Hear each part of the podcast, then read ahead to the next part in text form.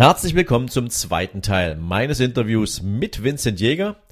Gestern haben wir schon ein Stück weit kennenlernen können, mit welchem Thema sich Vincent beschäftigt und mit Sicherheit gab es auch bei dir die Erkenntnis, dass das kein leichtes Thema ist, um daraus ein Businessmodell zu machen. Wie es weitergeht, mit welchen Gedanken sich Vincent auch weiterhin auseinandergesetzt hat, wie dieses Businessmodell sich entwickeln wird, das gibt's heute für dich. In diesem Sinne wünsche ich dir jetzt viele spannende Erkenntnisse. Wir hatten gerade darüber gesprochen, dass die Zielgruppe sich ja in aller Regel ähm, nicht öffentlich zeigt. Ja, ja. Sie, ja, sie, sie genau. drückt ja sozusagen ihre Konsumbereitschaft, wenn man das überhaupt so bezeichnen will, ähm, jetzt nicht in irgendeiner besonderen Weise aus. Ähm, mhm. wie, wie, erreichst du denn diese Zielgruppe? Also mhm. wie, wie, wie kommst du an die Menschen ran, mhm. ähm, um sie überhaupt erstmal mit dir in Berührung zu bringen, um mhm. ihnen ein Bild davon zu vermitteln, wer du bist? Hm. Sehr, sehr spannende Frage und das war auch oder ist aktuell immer noch so eins meiner meiner ja To-Dos äh, täglich eigentlich. Also ich habe angefangen damit, mein Instagram-Account ähm, vom Personal Trainer allein hin zum ähm, also hin zum Profil zu zu erschaffen, dass ich sage, okay, ich habe halt Highlight Stories aufgenommen, wo ich meine Geschichte erzähle. Ähm, ich habe mich sozusagen der Öffentlichkeit demaskiert und habe halt gezeigt, wie es sich anfühlt oder habe den Versuch zu erzählen, wie es sich halt anfühlt mit Depression. Das heißt, ich habe mich erstmal geöffnet und habe sozusagen in einem Monolog in die Außenwelt hinausgetragen, ähm, welche Person hinter dem Personal Trainer eigentlich steckt. Ne, auch du hast vorhin von Schwächen gesprochen. Klar sind es Schwächen, weil wenn man sich ähm, sozusagen ja mit ähm, ähm, wie sagt man denn halt, mit, mit ähm, Krankheiten in der Öffentlichkeit positioniert, ist man angreifbar. Und wenn du halt nicht leistungsfähig bist, dann bist du ja auch in unserer Gesellschaft schwach. Das heißt, der erste Step war einfach erstmal zu sagen, okay, ich demaskiere mich und erzähle ganz ungeschönt meine Story und gebe damit erstmal anderen die Erlaubnis ähm, zu wissen, was ja mit mir los ist und was meine Story ist.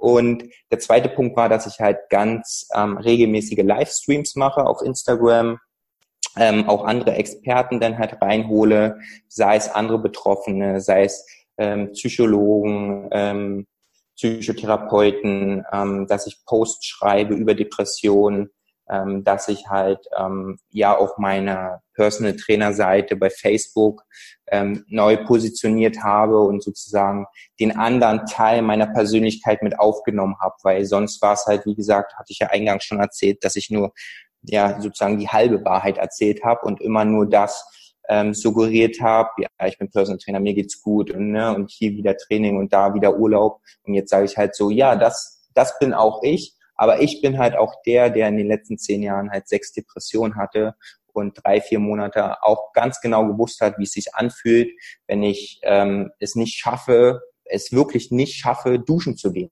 Wenn es mir schwerfällt, morgens das Bett zu verlassen. Und da einfach mit offenen Karten zu spielen und durch regelmäßige Posts auf verschiedenen Kanälen das zu kommunizieren, einfach ja, erstmal einen Monolog zu führen und die Leute werden dann darauf aufmerksam und treten mittlerweile jetzt auch schon an mich heran. Sei es Betroffene, sei es Angehörige oder auch andere Experten, die sagen, ja, du bist ja ein geiler Typ. Ähm, ich weiß halt wirklich, was jetzt bei dir abgeht und das macht dich so authentisch und jetzt verstehe ich auch überhaupt erstmal, was du halt machen willst und ich ähm, gebe dir, zu, dir sozusagen halt auch so das Know-how, dass ähm, ich mit dir gerne zusammenarbeiten möchte. Und das wäre halt nie passiert, wenn ich mich nie geöffnet hätte. Also ich gehe sehr offensiv im Social Media Kanal damit um. Ja. Also es bleibt für mich so ein bisschen, äh, wie will ich mal sagen, die, der, der Eindruck hängen, es ist und bleibt natürlich ein wahnsinnig sensibles Thema. Definitiv. Und es ist schwer, äh, äh es ist nicht unmöglich, aber es ist schwer, sozusagen das mal so komplett als Businessmodell in den Markt zu stampfen. Ja? Also ja. rauszugehen und zu sagen, hoppla, da bin ich. Und ähm, ja. jetzt habe ich hier ähm, den riesen Depressionsburner für euch. Ja? ja. Ähm, das ist eher schwierig zu managen, einfach weil es ein Thema ist, wo sich so wenig Menschen sozusagen in der Öffentlichkeit dazu bekennen. Ja? Ähm, genau. Okay. Und ich okay. habe es jetzt, ich habe es jetzt auch offline, habe ich es auch schon ähm, versucht. Ich bin an verschiedene Organisationen herangetreten, ähm, an öffentliche Einrichtungen, sei es jetzt ähm, Universitäten oder Fachhochschulen, wo ich jetzt auch Einladungen habe, um, sage ich jetzt mal, einen Campus-Podcast äh, zu machen, wo ich halt einfach ja auch offline versuche, die Leute dafür zu sensibilisieren und ähm, ja dadurch natürlich auch mehr oder weniger ähm, ja Bekanntheit ähm, erlangen möchte. Aber ist jetzt nicht so, dass alle in die Hände klatschen und sagen so, ja, geil, da bist du, Vincent, auf dich haben wir jetzt gewartet und jetzt ähm, loben sie mich alle in den Himmel, weil viele ist leider auch so, die haben halt seit mehreren Jahren ähm, seelische Probleme, würden sich aber auch die Weste der Depression niemals anziehen. Aber auch genau für die ähm, kann ich halt auch einen sehr großen Mehrwert mit meinem Produkt liefern, weil du halt, wie gesagt, auch eingangs erwähnt hast, es muss halt nicht immer die schwere Depression sein. Ne? Das können halt auch leichte Schlafstörungen sein, ein längeres anhaltendes ähm, Unwohlsein. Ähm, und ich habe halt mit meiner Arbeit im Personal Training gemerkt, regelmäßiger, guter, functional Sport, eine gesunde Ernährung, so ein paar andere Tools im Alltag können dich halt ja wirklich auf ein ganz anderes Lebensgefühl boosten. So, ne? das, das muss nicht mal sein. Ähm, ich hatte halt auch Kunden, denen ging es so gut und seitdem die mit mir trainieren, die möchten mich halt gar nicht mehr missen, weil jetzt wissen die eigentlich erst, wie man halt auch leben kann. So, ne? Also eigentlich biete ich ein Produkt nicht nur für Menschen mit Depression. Natürlich möchte ich die vorrangig ähm, erreichen, weil ich denen ja auch helfen möchte. Ähm, aber ja, das ist halt einfach ein ganzheitliches Angebot, was ich da biete, natürlich unter dem Label Depression. Und da kann ich aber nichts dafür, wenn die Leute sich davon so ein bisschen abgeschreckt fühlen. Und da ist es halt meine Aufgabe, das einfach zu kommunizieren und einfach verständlich zu machen, was halt meine Arbeit ist. Und das ist so der Hauptfokus meines täglichen Business. Auch. Okay. Du als angehender Businessman, ähm, musst natürlich auch für dich die Frage nach dem Geld beantworten. Und das, ja. Vincent, ähm, grundsätzlich, wie wichtig ist Geld für dich? Welche Rolle spielt Geld in deinem Leben? Hm, auch eine sehr, sehr spannende Frage. Ich denke, man hat jetzt im, ja, in dem Gespräch schon so ein bisschen gemerkt, dass jetzt Geld nicht an erster Stelle in meinem Leben steht, weil ich dafür einfach schon zu oft im Leben an der Schwelle stand, wo ich wusste, okay, wenn ich jetzt weitergehe, bringt mir das ganze Geld halt auch nichts mehr.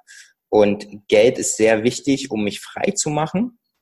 Und Geld ist für mich auch dahingehend wichtig, dass, äh, dass ich Geld benötige, um mein Business größtmöglich aufzuziehen. Und wenn ich halt kein Geld habe, kann ich halt mein Business auch nicht groß machen und kann die Leute auch nicht erreichen.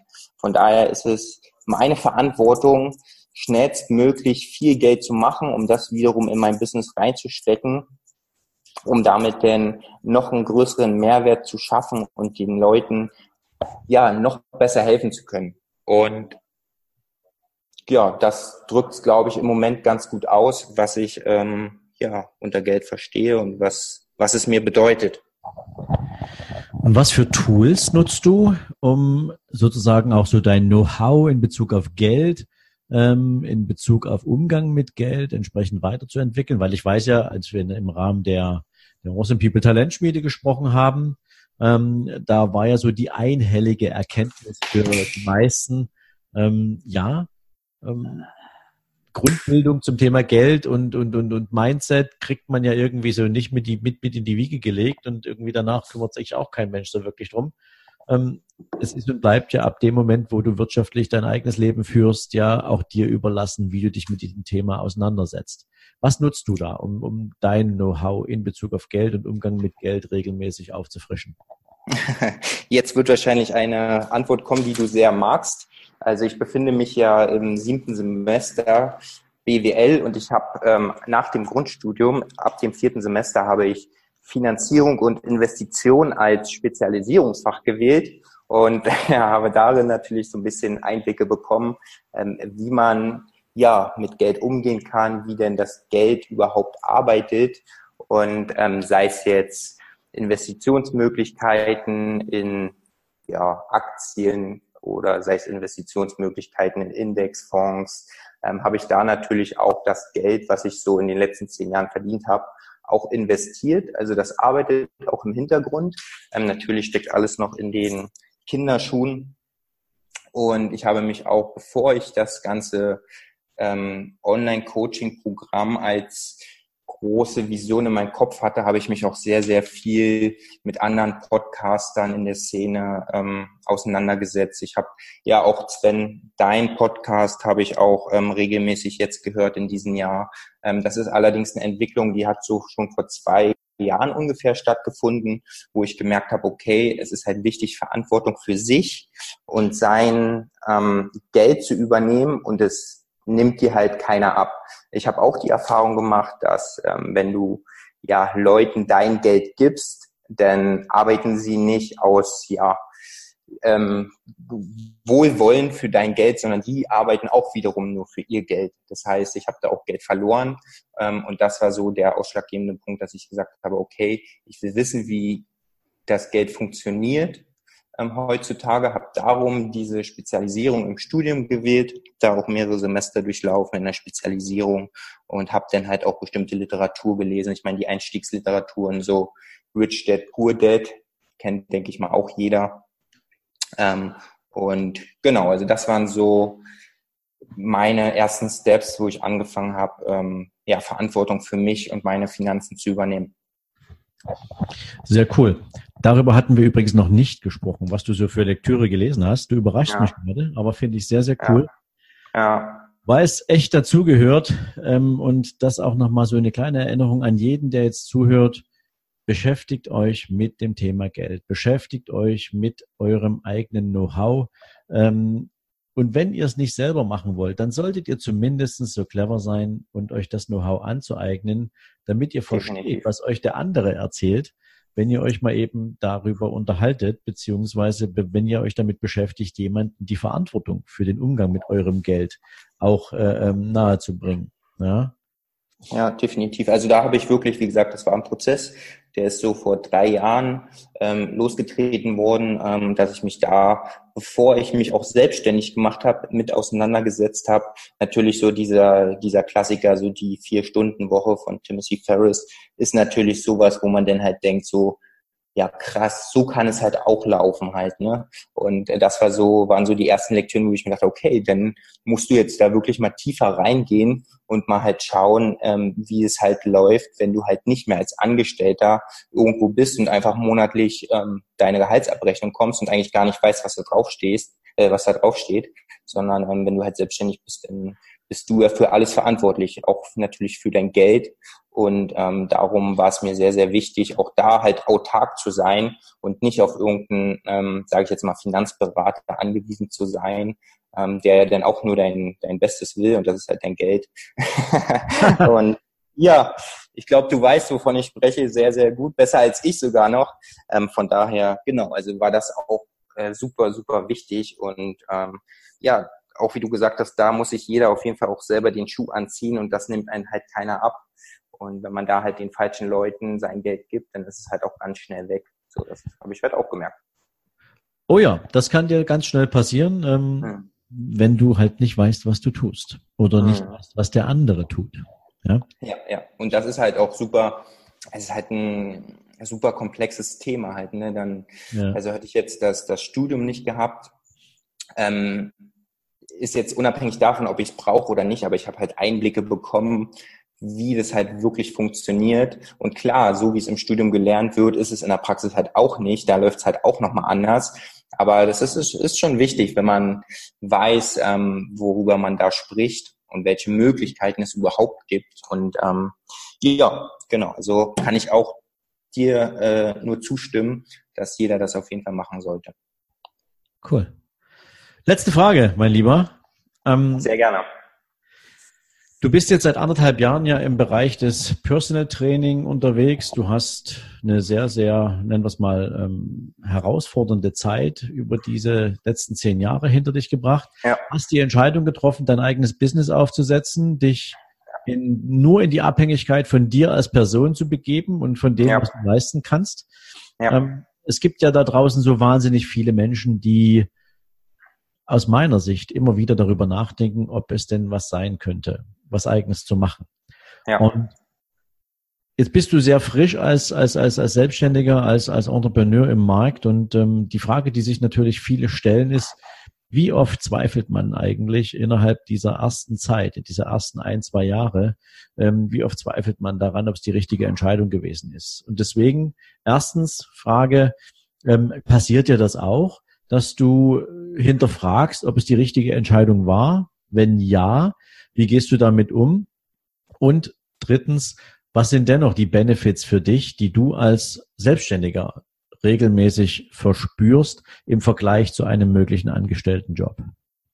Puh, jetzt hast du mir echt drei sehr komplexe Fragen gestellt. Dann möchte ich mal mit der ersten beginnen. Also die erste war, glaube ich, wie oder zweifle ich halt überhaupt noch, ne? Und wie gehe ich damit um? War das mhm. richtig? Ja. Okay.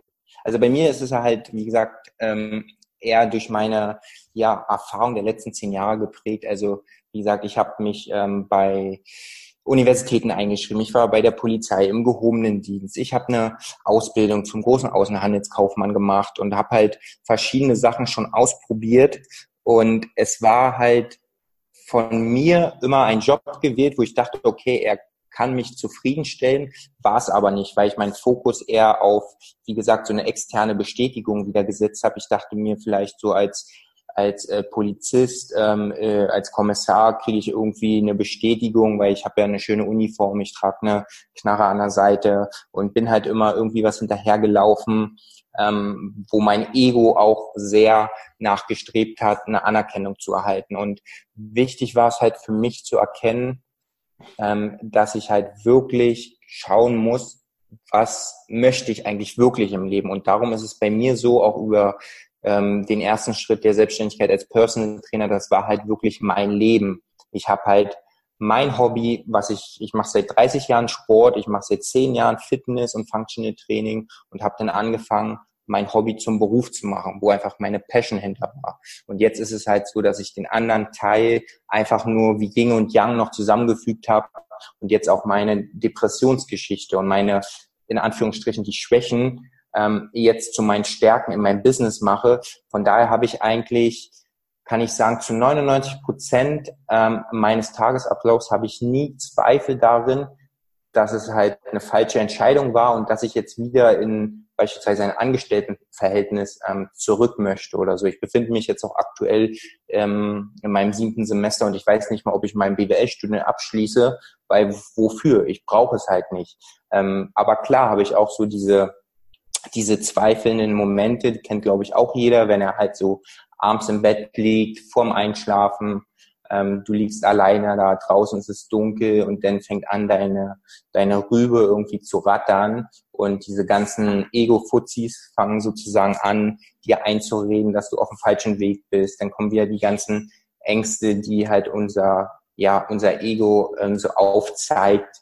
Da ist es schon manchmal so, dass ich da so ein Gefühl von ja sehr großer Verantwortung spüre, aber ich glaube, das ist halt normal. Aber wenn ich jetzt wirklich mit ähm, klarem Verstand an die Sache rangehe und auf mein Bauchgefühl und aber auch auf mein im Zusammenhang mit meinem Kopf darüber nachdenke, was ich mache, habe ich überhaupt keine Zweifel, dass das ähm, der richtige Weg ist, äh, den ich gehe. Und das ist auch das, was ich allen ähm, mit auf die Hand geben möchte, die jetzt gerade zuhören. Man muss halt wirklich Erfahrung machen, man muss auch scheitern, weil aus jedem Scheitern kannst du halt wieder gestärkt herausgehen. So, und ich kann halt sagen, ich habe halt viele Sachen ausprobiert und konnte für mich sagen, okay, es hat halt nicht funktioniert und habe dann halt wirklich in der Eigenreflexion, in einer großen Achtsamkeit mit mir und meinem Leben geschaut, was ist es denn wirklich, was ich will? So, und diese Frage herauszufinden, die hat bei mir zehn Jahre gedauert. Ne? Das klingt jetzt alles so einfach und easy, aber da ist super viel Arbeit hinter und da steckt sehr, sehr viel Arbeit drin und da muss man auch sehr mit sich ins Gericht gehen und man stößt auch auf Sachen, die wehtun. Also gerade wenn man sich selbst ähm, eingestehen muss, dass man halt Schwächen hat, dass man falsche Entscheidungen getroffen hat, da muss man halt wirklich ja so selbstbewusst sein, um das halt auch beleuchten zu wollen und zu können. Aber wenn man das einmal gemacht hat und wenn es einmal so Klick gemacht hat, der Scheiter sich umgesetzt hat und man merkt, man brennt für etwas und geht das dann an, dann bin ich der Meinung, kann es halt nicht schiefgehen. Aktueller Status quo, so wie ich jetzt hier sitze. naja, ich muss ganz ehrlich sagen, äh, Vincent, es gibt so viele Momente im Leben, wo du hinterfragst, ob eine Entscheidung gut oder schlecht war, ob sie richtig oder falsch war. Ja. Ähm, aber am Ende, ähm, zumindest in meiner Sicht auf das Thema Leben, ähm, ist es natürlich auch immer eine Frage, erstens, wie schnell wolltest du, äh, wolltest du etwas erreichen? Na, also Entscheidungen basieren ja meistens auf der Grundlage, dass du ein Ziel verfolgst oder dass du ja. gegen etwas entscheidest, weil du Optionen hast. Mhm. Ähm, du wirst natürlich, wenn du dich für Tür A entscheidest, nie wissen, was hinter Tür B gewesen ist. Und insofern kannst du auch nie wissen, ob die richtige Entscheidung hätte vielleicht eine andere sein können. Ja. Aber das, was du mitnimmst in dieser Zeit, ist halt, du lernst dich selbst kennen. Du lernst genau. kennen in der Art und Weise, wie du mit, mit, mit, mit Konflikten umgehst, wie du mit Niedergängen, mit Rückschlägen umgehst. Und du lernst aber eben auch, welche Stärke dich zum, ja, zum, zum, zum Aushalten einer solchen Situation befähigt. Und ich glaube, dass ja. am Ende des Tages ähm, es nicht darum geht, ob das richtige oder falsche Entscheidungen waren, sondern nur, was du daraus gelernt hast und wie genau. du das Gelernte für die Zukunft ja, verwertest. Insofern genau. richtig oder falsch halte ich immer so für, ja, für sehr oberflächlich, weil es die meisten, äh, wenn sie richtig tief reingehen in die, in diesen Erfahrungsschatz, den sie haben, feststellen, dass jede Erfahrung für irgendwas gut war. Genau, und wenn ich da noch ganz kurz was anfügen darf, weil du ja auch ähm, gerade davon gesprochen hast, in welcher Zeit ich bestimmte Sachen umsetzen will. Halt, ne? ich, ich bin halt auch so der Meinung, dass egal in welchem Stadium du dich befindest in deinem Leben, so wie es halt aktuell läuft, ist es halt auch genau richtig. Also ich habe da so ein gewisses Urvertrauen ähm, gelernt zu leben und halt auch zu haben, weil Gras wächst halt auch nicht schneller, wenn du halt am Grashalm ziehst. So, dann reißt es halt ab.